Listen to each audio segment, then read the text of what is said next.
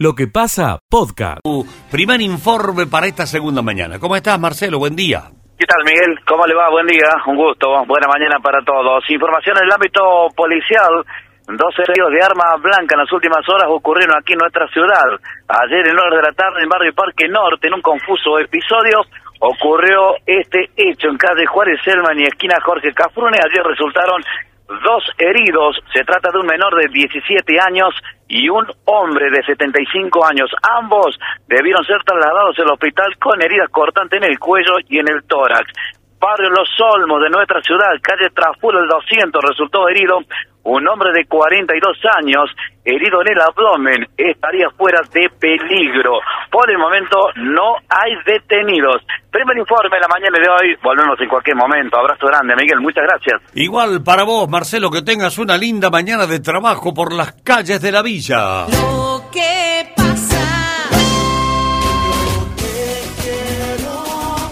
Bueno, Benito, ¿qué pasa con los cortes? Escucha lo mejor de lo que pasa. Son las 9.53 minutos. En lo que pasa llega el especialista del tambo, José Yacheta. Desde todoagro.com, el envío de José Yacheta para esta mañana. Buen día, José. ¿Qué tal, Miguel? ¿Cómo te va? Un placer enorme. Eh, hermosa mañana en la región central de la provincia de Córdoba. Ha sido totalmente despejado. Una mañana bien apacible, Miguel. Incluso estoy eh, en la calle. Eh, estamos a punto de producir algunas reuniones y veo que los árboles ni se mueven allá bien arriba. Así que, eh, evidentemente, estamos hablando de una gran, gran, gran mañana. ¿eh? Bien. Eh, nosotros, mirando lo que ayer informó el SIGLEA, este es el Sistema de Gestión Integrada de Lechería Argentina, que dio a conocer el precio de la leche de marzo, querido Miguel. A ver, ¿cómo El andamos? Estábamos en precio cuatro, promedio cuatro, cuatro, de casi 8.000 liquidaciones en la República Argentina es de 40 pesos con 42 centavos. 40, con 42.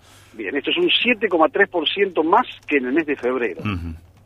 Y acumula más de, o alrededor de un 55% en los últimos 12 meses de aumento. Es decir, va siguiéndole un poco el tren a lo que es el proceso inflacionario en la República. Argentina, aunque no al aumento de los granos, que como sabemos tiene todavía un delay marcado.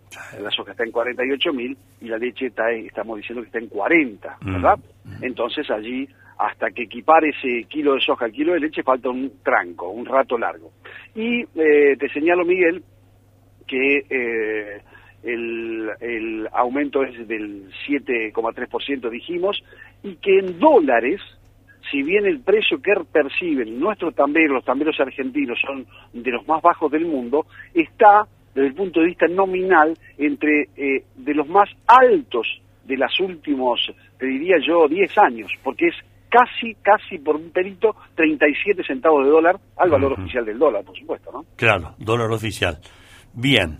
Bueno, ahí tienen, había hecho punta a punta del agua. Eh, Exacto. Y bueno, Eh, yéndose un poquito arriba, quizás esté hoy eh, a- posiblemente sus remitentes encima de 41. Pero bueno, también es cierto que eh, Zaputo no, no, no aumentó mucho menos, que estuvo 7%. Así que bueno, ojalá que esto ayude un poquito, por lo menos para mitigar este gra- alto precio de, los, de la alimentación, que ya, que ya captura cerca del 50 o implica el 50% del costo de alimentación, eh, perdón, el 50% del costo Mm. de producción de un litro de leche. ¿eh? Claro. Eh, está muy, muy alta la alimentación. Como sucede con los seres humanos, como sucede con la economía doméstica de la señora que nos escucha, del señor que nos escucha, el alto costo de los alimentos es un problema de seres humanos y de las vacas.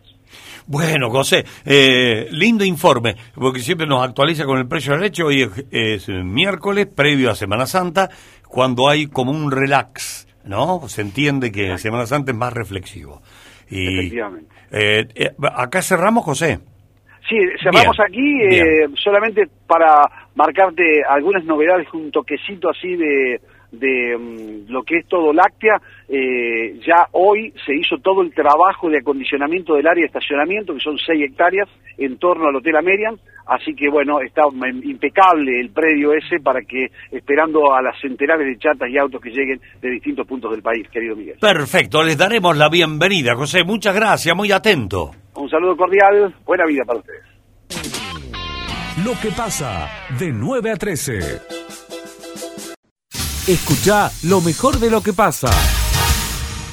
Hay que modificar la ley de alquileres. Digo hay porque es necesario hacerlo. Sí. ¿eh? En otra jornada de debate en la Comisión de Legislación General de la Cámara Baja, han expuesto eh, principales problemas como la inflación y la falta de crédito. José Luis Gioja, diputado por San Juan. Estimado José Luis, buen día desde Radio Villa María, lo estamos llamando. ¿Cómo le va? Buen día, ¿cómo están? Un Pe- gusto grande. Buen día para todos. Muy Para bien. Para el equipo y para los oyentes, ¿cómo están? Pero lindo, gustazo hablar con un sanjuanino. Lindo, lindo. Muchas gracias. Eh, José Luis. un vino, un vino al medio para que sea más ameno, ¿vio? Sí, bueno, ustedes lo tienen, ya mándenlo. Acá tenemos los vinos, nuestros vinitos cordobeses, gauchitos, los vinitos no. Sí, no sí. le hacemos sombra a los de ustedes, pero bueno, también tienen su, su encanto. Sirven, sirven, por supuesto. Sí. Siendo de uva, mire, si es de uva es bueno. Está buena. Porque Esa por de- ahí le meten, por ahí le meten otra cosa y ya se complica, ¿vio? Sí, sí. Eh, hablando de eso, José Luis, eh, hay que, ¿se le puede echar soda al vino? Digo, se le puede. No, No, no. A, a un vino bueno no le puede echar soda. Claro. No. Hay algunos que que pasa dicen... es que a los vinos que por ahí le- le- les echan agua antes o les echan otra cosa, este, Ah, ah. No, no pueden pasar puro, entonces le ponen soda y lo, lo hacen más pasable. ¿ves? Claro, sí, pa- para que el gusto no sea tan... Ah, eh, sí, depende del gusto, hay muchos que lo toman como como a ver, como para calmar la sed, el vino, eh, vino no, no es para calmar la sed, para calmar la sed es el agua. Este. Bueno, ahí se nos... A ver, no- ya no sé si nos hizo efecto el vino, pero se nos perdió la comunicación. ¿Usted nos escucha, José Luis? Sí, sí, lo escucho bien. lo Ahora escucho bien. ahí volvió usted a pleno. No, lo hemos molestado en realidad no por el vino, estaría lindo charlar un ratito con un sanjuanino y nada menos con José Luis Gioja, un peronista de pura cepa. Oh, la pegué ahí. Eh, por esta, este tema de eh, los alquileres, la ley de alquileres. ¿Cómo está el asunto en la discusión? ¿Cómo viene? A ver, cuéntenos. Bueno, a ver, ayer empezó las exposiciones de los interesados, digamos, ¿no? De las partes interesadas, porque esta ley tiene la, complejidad que enfrenta o confronta intereses, ¿vio? Los intereses de, las inmobiliarias, de los corredores inmobiliarios, de los martilleros, de los propietarios. Ese sector aparentemente corre junto. Y por otro lado, los inquilinos, ¿no? Entonces a mí me parece que cuando hablamos de esto, hablamos de, de cualquier proyecto que tenga que ver con alquileres, tienen que tener dos objetivos básicos, ¿no? Una, mejorar el acceso a la vivienda y la otra, mejorar las condiciones de, de los inquilinos. Entonces esas dos cosas hay que tener muy en cuenta. Y ayer lo que ya he puesto unos 40, dos creo que fueron en total, eh, representantes de distintas cámaras y sectores de inquilinos. Bueno, y lamentablemente hay posiciones muy tomadas, ¿no? Muy, muy... Una es que, eh, a ver, primero había que derogar la ley, esa era la propuesta, la ley actual, ¿no? Esa era la propuesta de, de la oposición que pidió una sesión especial para derogar la ley. La ley actual, que es la, la 27551 Mm. y eh, ayer creo que eso se ha morigerado y es bueno, ya nadie pide derogar la ley, pero hay dos posturas muy claras, ¿no? Una que dice que hay que derogar los artículos, los dos artículos, uno que tiene que ver con el plazo, que pasó de dos a tres años por esta ley, que hay que volver a los dos años, y obviamente los inquilinos que quieren los tres años, que me parece que es lo que- Sí. es una especie de derecho adquirido, ¿no? Y la otra que con eh, la actualización del haber, que la actual ley prevé una vez al año y establece un índice para reajustar. Y ese índice tiene que ver en partes iguales en, en la variación salarial y obviamente en el índice del precio al consumidor, en la inflación, ¿no? Ujú. Eh, bueno, ahí obviamente los inquilinos no están de acuerdo y los, todo lo que tiene que ver con propietarios y demás es lo que están pidiendo, digamos, con más insistencia. A mí me parece que, eh, a ver, el Estado tiene que intervenir en esto, no puede, no, no, no, no puede dejar este, libre que, que, que propietarios e inquilinos hagan lo que puedan, porque en esto siempre el más grande se come el más chico, ¿vio? es como la ley del gallinero, que, Sí, sí. que no hay que, que no hay que, a ver, el Estado está para eso, para regular, por eso yo creo que esos dos artículos hay que dejarlos y hay que trabajar en otros que eh, estamos proponiendo, uno que tiene que ver con poner a la, a la actualización de precios una vez que venzan los contratos, en el caso de prórroga o de contratos nuevos, a la registración de los contratos para tener una información bien transparente, bien de que de cómo es el mercado el mercado inmobiliario, el mercado de alquileres. Eh, estamos proponiendo que un beneficio para el propietario, el, el- el propietario que, que alquile y que registre su contrato, eh, no paga impuesto a los bienes personales el, el, el inmueble que está alquilando, ¿no? Sí, sí. que creemos que es una buena es una buena promoción para alquilar y también bueno estamos proponiendo eh, las provincias a través del Consejo Federal de la Vivienda primero traten de establecer una especie de gestión pública de, alquileres sociales no que el Estado intervenga en el proceso de alquileres. El Estado construye hoy construye mucho. En la Argentina se están construyendo más de 100.000 viviendas con recursos nacionales no otros tantos provinciales.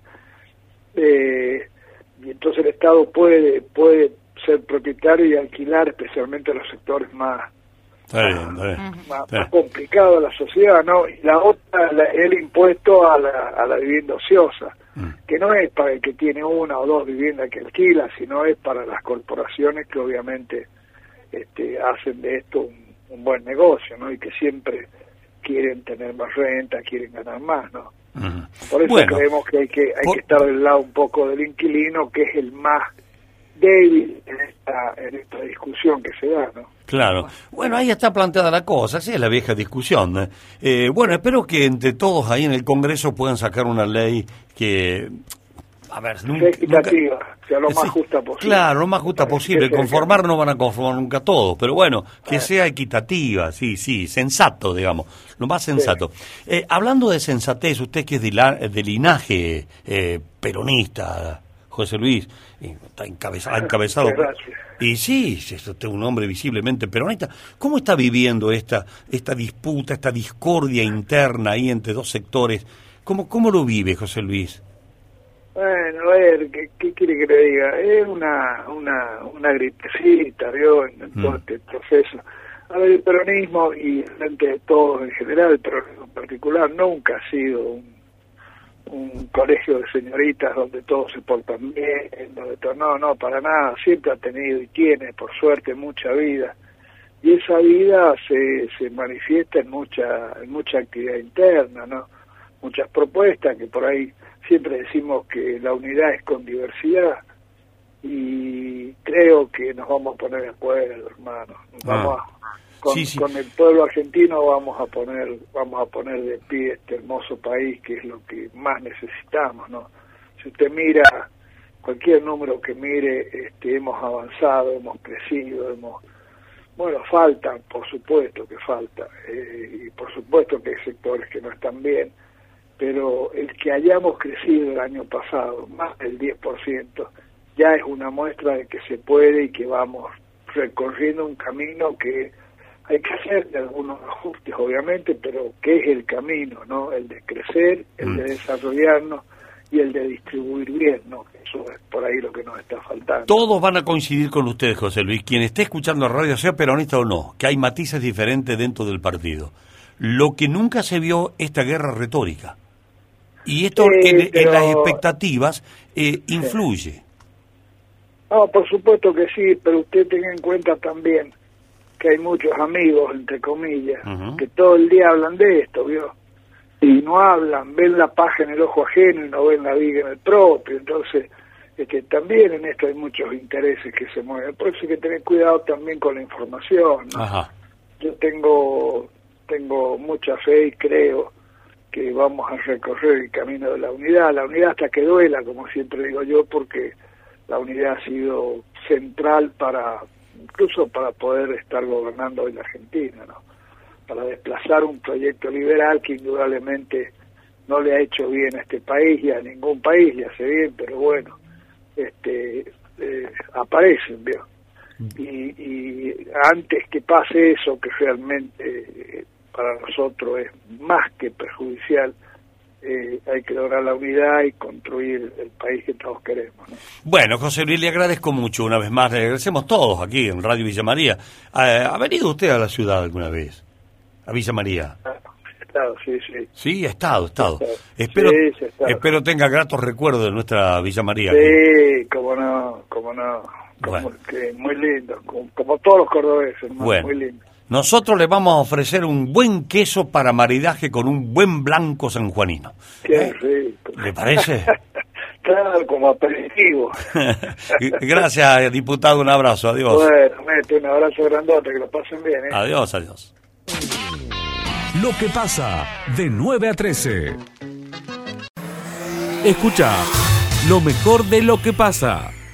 Hemos creado la, la Liga de Escuelas de Fútbol con todas las escuelitas de fútbol de Villa María, donde van a participar la escuela de Oita, Esparta Funesil, Gigantes, CIEF, Parque Norte, ERIF y nuestra escuela. La idea era darle un marco organizacional. Por ahí lo que nos pasaba era que nos, nos poníamos de acuerdo una escuelita y otra para intentar jugar un sábado y esa escuelita había jugado sábado anterior con otra, con otra. Entonces, bueno, no había un orden. Entonces, con esto lo que buscamos es eh, realizar la esencia de escuelas de fútbol de encuentros no cambia, sino que en cuanto a lo organizacional se le da un marco, se jugaría cada 21 días todas las escuelitas, una vez juegas de visitante, otra vez de local. Entonces los profes, la familia, los chicos ya se organizan para poder asistir al encuentro. Lo que vamos a poder hacer es dividir la mañana en horarios por, por grupo. Las escuelas de fútbol tienen la división por, por grado de escolar, entonces a las de 9 a 10 de la mañana jugaría un grupo, de 10 a 11 otro, de 11 a 12 otro.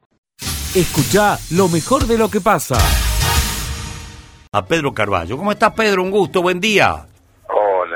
Miguel, hola Vero, ¿cómo les va? Qué placer escucharle. Pero muy bien, Pedro. A ver, contanos, ¿cómo es el misterio pascual según la visión del futuro, la Iglesia Cristiana Evangélica?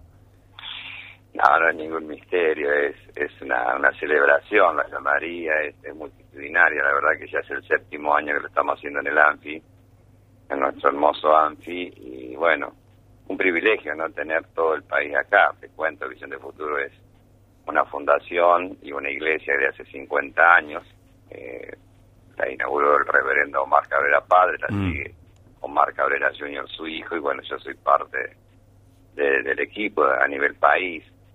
Eh, Visión de Futuro envuelve todo el país, o sea, Tucumán, de- te hablo del norte al sur, de este a oeste de nuestra Bien, nación. bien, bien, bien. Entonces la convocatoria, por supuesto, más la multitud que se congrega acá en nuestras iglesias, ¿no? Claro. Así que eh, lo van, a, lo van a llenar como en las mejores noches de un festival, digamos. Va a haber 12.000 personas. ¿Cómo es la ceremonia, Pedro? Contale a la gente, ¿cómo es la ceremonia que hacen? Mira, eh, normalmente nosotros la hacíamos, la hacíamos, arrancamos 9 de la noche, terminamos 5 de la mañana. ¿De qué día? Del día viernes, eso se hacía, eh, lo hacíamos antes, ahora cambiamos el horario, Ajá. también respetando un poco el frío y todo eso y queremos que la gente se sienta más cómoda.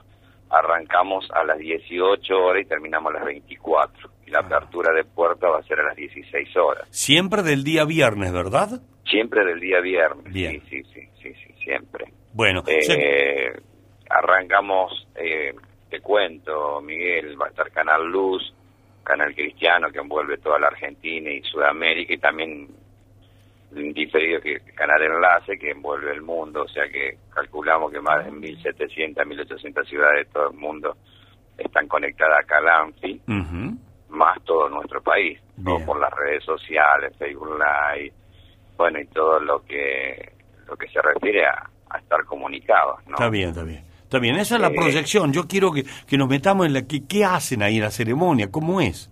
Bien, mira, te cuento, arrancamos eh, con una oración dándole gracias a Dios y cuanto más ahora, ¿no? Después de dos años volver a nuestro anfiteatro, una bendición y luego hay alabanzas, la gente cristiana sabe de qué se trata, alabar a Dios, canciones muy alegres, muy lindas, hablan de la fe Y bueno, vamos a tener el privilegio de tenerlo al reverendo Mar Cabrera, eh, que va a llegar casualmente esta noche.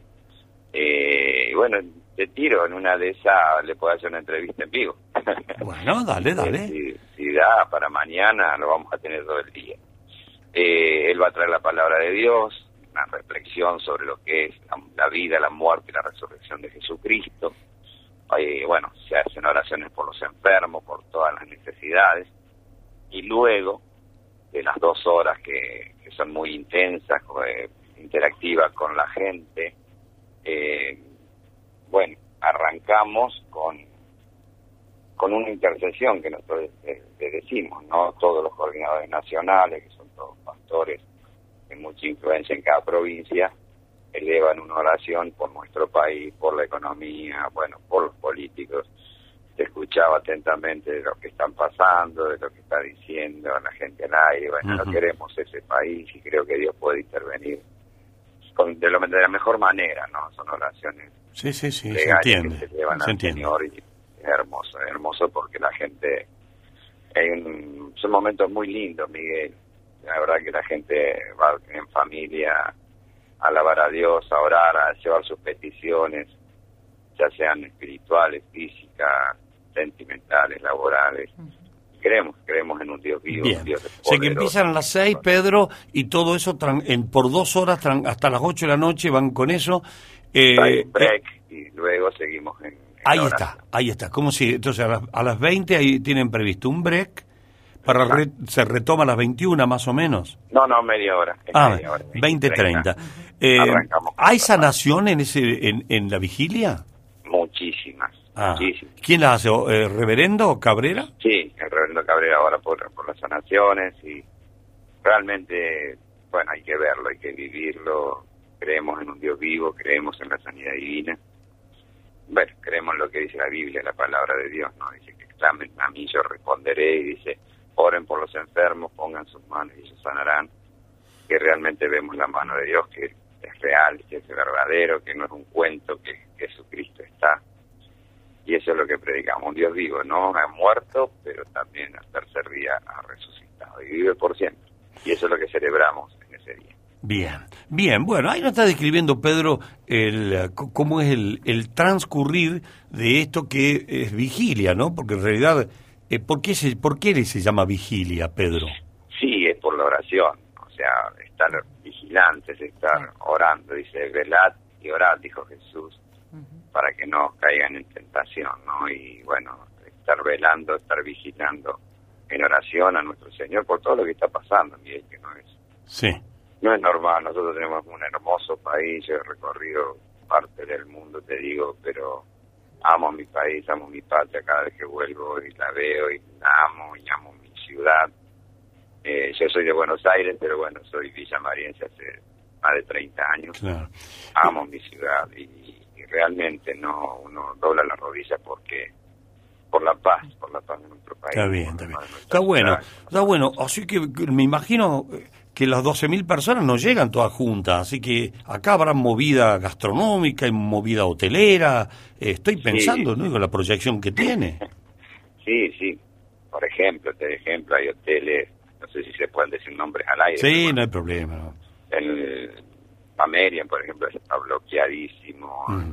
Hay muchos hoteles que están bloqueados. Claro. Martín. Sí, me Eh, gente que vienen, viene, por ejemplo, ahí me están pasando los informes, vienen 1.500 personas de Santa Fe, 1.000 de Córdoba, 1.500 de Rosario, Mm, 500 de San Francisco, anda haciendo los números, eh, y de nuestro centro regional, que nosotros le llamamos nuestra zona de influencia, que está en la iglesia madre acá en Mendoza, 1860, y cerca de 30 localidades que nosotros rodeamos, a o menos 210 kilómetros, también viajan para acá. Bien. Así que bueno, hablando con el Seguridad Ciudadana, están dejando lugares para los micros, toda la gente del norte se traslada en micro, viene gente de Buenos Aires. Así que es una movida muy linda, muy linda porque la gente, o sea, me decía el intendente Martín Gil, dice, y hay dos que se le animan al ANFI, y dice, bueno, todo el Festival de Peña, el Festival de los adultos mayores, y ustedes que se animan a repletar los escenarios. Está bueno, está bueno. Pedro, la- la- ¿qué, qué mirada tiene la Iglesia Católica, el obispo, eh, sobre esta movida? ¿Ustedes conversan? eh, ¿Tienen diálogo? Sí, sí, sí, la Iglesia Católica nosotros la respetamos credo coincide mucho con el nuestro. Eh, tengo muy linda relación con la gente católica, inclusive creo que, bueno, yo los invito a todos, todos los que quieran ir, todos, es para todas las religiones. Acá se habla de Dios, se habla de Jesús, no se habla de una postura religiosa, sino de, de una, in- una intimidad con Dios. Bien. Yo creo que todo aquel que, que ama a Dios y que, que cree que Dios existe, eh, se puede compartir. La base, el fundamento es la palabra de Dios, no hay otra otra creencia en eso, ¿no? La Biblia Sí. es nuestro fundamento. Además, Creo que la, la Iglesia Católica está fundamentada también en eso. no es eh, pensable en lo concreto ver al obispo ahí, ¿no? No, ¿o sí? No hay problema. sí. No, ya sé que de parte de usted no hay problema, pero Pedro, a ver, hablando sinceramente, eh, ¿ustedes lo invitan o no? No, no, mira, sinceramente... No sé, lo no le manda la cartita. A, a esa, a, ese, a ese evento hemos estado en movida juntos. Eh, cuando el municipio ha hecho inauguraciones hemos estado juntos, hemos compartido palabras juntos. Eh, bueno, la ciudad me reconoce como, nos reconoce como, como fundación, como institución que hace más de 45 años que estamos en Villa María y 50 Está bien, está en bien. Bueno, no quiero, de- no quiero llevarte por otro camino, simplemente que, a ver, para que la gente que está escuchando, pues, porque lo toma como comunidades, viste, a esto. Y, eso- no, Miguel, pero es, es tal cual, es tal cual. O sea, te, te- te comento, por ejemplo, el reverendo Marcavera estuvo con el, con el Papa Francisco, estuvieron orando por ello en Buenos Aires cuando no era Francisco, que era Gregorio. Con visión de futuro hacían movidas en la 31, en la 11, te, te hablo de las villas, ya, Sí, sí. Eh, llevando alimentos, llevando, bueno, a los cari eh, llevando, haciendo carisma a la gente en necesidad, orando por los enfermos juntos, o sea, ah, siempre ha habido movidas muy grandes y ningún problema Bien, en todo bien. el país. Bueno, ahí tenemos, con todo lo que nos está contando Pastor, ¿no? Pedro, Pastor. Sí, sí. Con todo lo que nos está contando el Pastor, Pedro Carballo, que tiene ligazón con Villa María, tiene mucha ligazón, eh, sanguínea y bueno, y también eh, localista, eh, nos está describiendo qué va a pasar mañana, no, el viernes. El viernes en el anfiteatro, en esto que organiza la eh, Iglesia Cristiana Evangélica, que se llama Visión del Futuro. Pedro, gracias por este momentito, por alimentarnos la información. Muy atento. No, un placer, Miguel, y contar conmigo. Y te voy a repetir, a lo mejor por privado, si podemos, eh, el pastor Omar, eh, reverendo Omar, esté conectado con ustedes mañana, sería genial. Bueno, dale, ahí lo coordinamos Ah, con producción, sí. Coordinamos con producción a ver si podemos coincidir. Dale, ¿Eh? dale, dale, dale. Un abrazo Bueno, grande, muy atento. También que me, que me contactó. ¿Cómo no? La chica que me comunicó. Dale, dale, Pedro, sigue la producción. Muchas gracias, Pedro, un abrazo grande, que tenga el mejor Dale. día posible. Dale, dale, dale. Un abrazo. amigo. Adiós, hasta luego. Lo que pasa de 9 a 13. Escucha lo mejor de lo que pasa. Activo social ubicado en, en el barrio San Eduardo, en Río Cuarto, para 1.500 familias. Guillermo, querido, contanos, por favor, hacenos la crónica desde allá, desde la ciudad. Bueno, ¿cómo estás? Y al mediodía me habla de Bañacauda y nos estremece de acá, Yo le digo, ¿eh? sabía, lo hice a propósito, para Claro. darte el pie, cosa que sufra un poco, caramba. Claro, porque venimos todavía con el desayuno de esta mañana y lo concreto es que se ha retrasado el arribo del gobernador de la provincia, eh, Juan Schiaretti, aquí porque en el marco de los 100 playones eh, para eh, los barrios de la provincia de Córdoba, uno está aquí en el sector sur de la ciudad de Río Cuarto, en barrio San Eduardo, te digo que es un playón polideportivo eh, con muchos juegos, con una cancha de fútbol, de básquetbol y eh, cubierto. El hecho que se destaca aquí en esta eh, plazoleta de barrio San Eduardo, en el sur de la ciudad de Río Cuarto, es que efectivamente eh, está eh, es un gimnasio cubierto, abierto, eh, para, para mucha gente.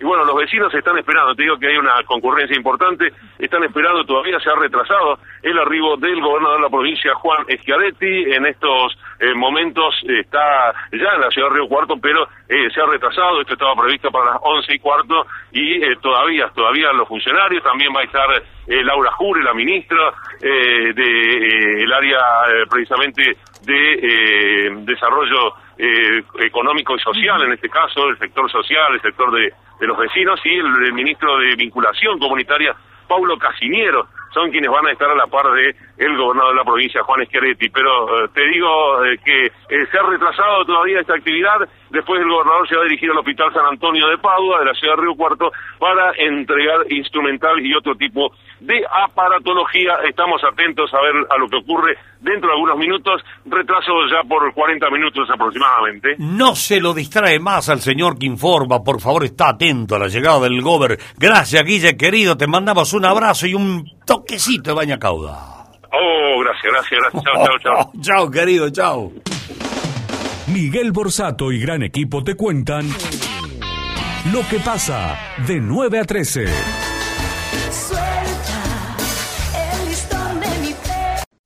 Escucha lo mejor de lo que pasa. Mauricio Macri, Patricia Ulrich, Horacio Rodríguez Larreta, María Eugenia Vidal y un mediador, que es Federico Pinedo. Este escenario que nos estamos imaginando realmente ocurrió en el eh, restaurante Happening, se llama. Bien. De los más chetos. Una pregunta anticipada. Sí. ¿Cómo le fue al mediador? Bueno, esa es la gran pregunta. ¿Cómo le fue al mediador de estos cuatro, no? Estamos hablando de Federico Pinedo. Bueno, restaurante muy coqueto allí de Puerto Madero. Creo que pidieron pescado con comino. Me parece que fue la, la comida que, que pidieron. Les voy a marcar tendencia, chicos. Eso Bueno, es misógino. ¿cuál era el encuen- cuál era el motivo de la reunión? ¿Cuál era el motivo de este encuentro entre los popes del PRO? Dos temas, Miguel. ¿Qué hacemos con Javier Milei? Ah, ¿dónde lo metemos? ¿Dónde lo metemos? ¿Por qué? Porque se dan cuenta desde el PRO que Javier Milei le está quitando parte de su electorado. Entonces, Bullrich y Macri dice hay que seducir a Milei, hay que traerlo a nuestro espacio, hay que buscarle la vuelta. El tema es que Milei está planteando medidas económicas mucho más radicalizadas de las que plantea el PRO, ¿no? Desde cerrar el Banco Central, para mencionar algunas. Mientras que Larreta y Vidal tienen una postura totalmente contraria. Dice, lo tenemos que enfrentar a Milei y salir justamente a combatirlo discursivamente para que esos votos que son nuestros no se vayan hacia el PRO. Entonces, ya ahí hay un punto difícil de consensuar entre las famosas palomas representadas por Larreta y Vidal y los halcones, los más duros como Macri y Bullrich. Allí Pinedo no pudo hacer mucho, no quedaron en nada. El otro tema, reglas del juego claras para las elecciones. ¿Qué es lo que está planteando Bullrich? Eh, que lleguen dos o tres candidatos a las PASO el año que viene. ¿Qué plantea la reta? Que haya un candidato único. Que el PRO tenga un solo candidato. Es decir, soy yo, Rodríguez Larreta, me acompañan todos y vamos a enfrentar a Gerardo Morales, ponele, del radicalismo. Sí, en que ya ha dicho que ¿Qué va a ser? la final va a ser, el 23 va a ser la final entre él, Larreta y, y Bullrich. Bueno, Bullrich dijo, yo quiero estar allí. No me excluyan a mí, yo quiero estar en esa pelea. Y también Macri, que está allí, ama- eh, amagando que va, que no va, que va, que no va. Lo cierto es que tampoco llegaron a ningún acuerdo. Larreta quiere una candidatura única, Bullrich quiere una participación allí también en las PASO. Y también estaba la idea de hacer una preinterna. ¿Qué es la preinterna entre los propios afiliados del PRO a nivel nacional? Competir.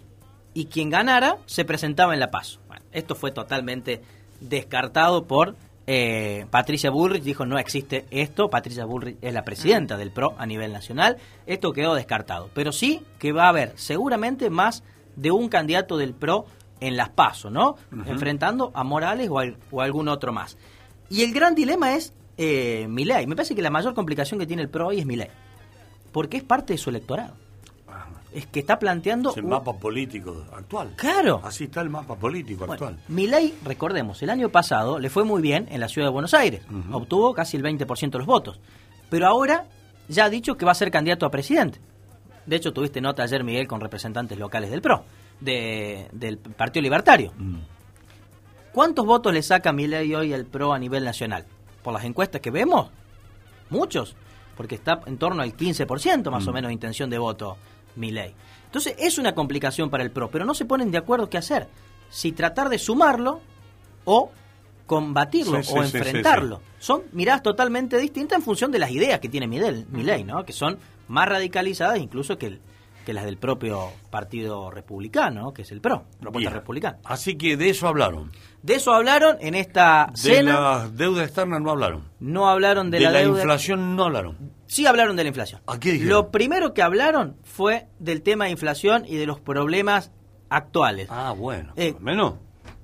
A ver. Hablaron primero de eso y después hablaron de política. de la cuestión política. Está ¿Qué bien. hablaron de la inflación? Bueno, de generar un programa entre las distintas partes que tiene el PRO, generar una expectativa de, en el caso de que sean gobierno en el 2023, tener una solución rápida para combatir este tema. Uno puede decir rápidamente, fueron gobierno entre el 2015 y el No. 2019 y la inflación se disparó desde el 2016, 17 y 18. O sea, tuvieron inflación en torno al 40-50%. Sí. Es decir, que también son parte del problema. Y, pero claro, alguien lo va a tener que resolver. O lo resuelve este gobierno, el Frente de Todos, ahora o el año que viene, o junto por el cambio el año que viene. Alguien lo va a tener que, que resolver. Primero se habló de gestión, las cuestiones económicas, también de seguridad, cortes de calle que preocupan mucho en Buenos Aires, ver cómo actuar en ese sentido. El PRO le echa toda la culpa al gobierno nacional. Que Pero no- siempre no pensando en cuándo ganen las elecciones y sean gobierno. No ahora. Ahora no. Ahora hay que hablar. que El problema es ahora. Porque también el, el PRO él fue, bien dijiste, fue el gobierno anterior. No, no, no, no solucionaron mucho, chocaron la economía, hicieron más, está todo abollado, están los talleres llenos de, de autos chocados. Bueno, vamos al ejemplo de Axel Kicillof, del otro lado de la General Paz. ¿Qué Mm. hizo Axel Kicillof ayer? Presentó un programa de precios, no sé si precios cuidados o, o- o algunas medidas para intentar frenar la inflación. Creación de más eh, eh, centros eh, tipo ferias francas, eh, mercados. Bueno, es como que Kicillof intenta diferenciarse del gobierno nacional a partir de algunas medidas para atender la inflación. A la reta no lo escuchamos hablar de ese tema, ¿no? Mm. Al contrario, creo que ha inyectado bastante aumento allí en, en los distintos impuestos o servicios en la ciudad de, de Buenos Aires. Pero es un poco esta la postura, ¿no? ¿Qué hacemos? ¿Resolvemos ahora? ¿Colaboramos ahora? ¿O dejamos que esto fluya y cuanto peor También- mejor, como también es cierto, Martín, que si van a acercar un programa para colaborar, no se lo van a, pero ni, se lo van a- ni, ni lo, se lo dejan sentar en el escritorio. No, eso no hay ninguna chance. Lo, lo que pueden haber es programas locales en función de las herramientas que se tienen para intentar eh, contener la inflación, como hizo Kisilov, dentro de mis posibilidades hago esto, ¿no? Eh, Sí, pero dijo también de, de los programas nacionales que lance el gobierno nacional. Nosotros lo vamos a adecuar, lo vamos a trabajar a nivel provincial, pero no es que lo, lo largo yo Mm. como gobernador, dependo de lo nacional. exacto. Pero un palito a nación como diciendo, Claro, actívenlo, agilizarlo, claro. actívenlo. Bueno, pero eh, ahí hay una ¿Cómo diferencia. Bueno, Claro. bueno, Martín, está, está- de- esto es para mañana es jueves santo. Sí. ¿Vas a traer alguna columna santa? Es muy difícil en política traer una columna santa, Miguel. Es muy ya, difícil. ya hace una si quiere le, le busco una religiosa. le busco una informa- le busco información de lo que dice la iglesia. ¿Qué crees que dentro de la iglesia no hay problema? No, por supuesto. Bueno, hacete una columna religiosa. Vamos a hablar de la iglesia entonces y de lo que está Ah. eh, pidiendo la iglesia, porque la iglesia viene pidiendo hace Claro, rato, ¿qué sobre todo, la iglesia? ¿Qué hace diálogo. La iglesia para. Sí. ¿qué- ¿En qué colabora la iglesia para solucionar el tema de la inflación, de los estallidos sociales? Sí, la iglesia siempre pide dos cosas, Miguel, diálogo y paz social, ¿no? Fundamentalmente. Ahora, que accione directamente en solucionar estos problemas, y me parece que se queda un poco ahí, ¿no? Antes eh, emitían documentos, la episcopal. Sí, hace rato que no hay un documento. ¿Viste? Te lo, ¿Viste? Te lo recordé. Sí, el de la pastoral social, eh, hace rato. Vamos a buscar cuándo fue el último, pero no, hace rato que no se conoce un Claro. documento. Sí, recuerdo cuando la inflación, eh, la pobreza se disparó al 40 y pico, allí sí hubo un comunicado, pero después me parece que no, Miguel. Bueno. Que no. Bueno, Martín, Mañana no te- hablamos de la eh, iglesia. Disculpame, no me quiero meter en tus No, temas. pero me yo encanta el tema, me encanta el te tema. Sugiero, como Por es Jueves supuesto, Santo, sí. hacer una columna eh, religiosa real. Sí, re- política. Porque en Política- definitiva la iglesia es política, política también. religiosa, sí. Siem- siempre me recuerdo una frase que me dijo alguien. Es el partido político, entre comillas, si bien es religión, más difundido de toda la República Argentina. porque tiene un comité en cada plaza. Así es. Es verdad, eh, tiene una iglesia en cada plaza. ¿Listo, Entonces, Martín? Evidentemente tiene su, su rol y su peso político. Nos vemos, Miguel. La columna de Martín Aranís.